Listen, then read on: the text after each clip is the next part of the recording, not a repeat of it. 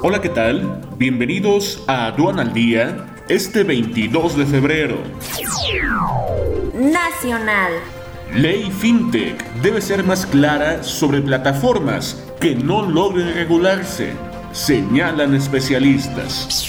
Irregularidades en gasto por 67.498 millones de pesos en primer año de AMLO.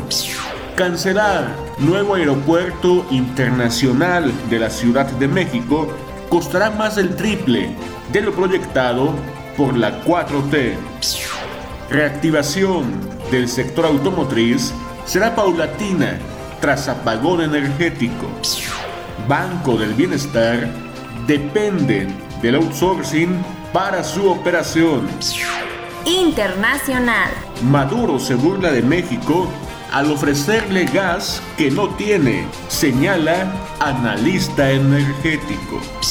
Quédate en casa y actualízate con el diplomado en Comercio Exterior, Operación Aduanera y Logística.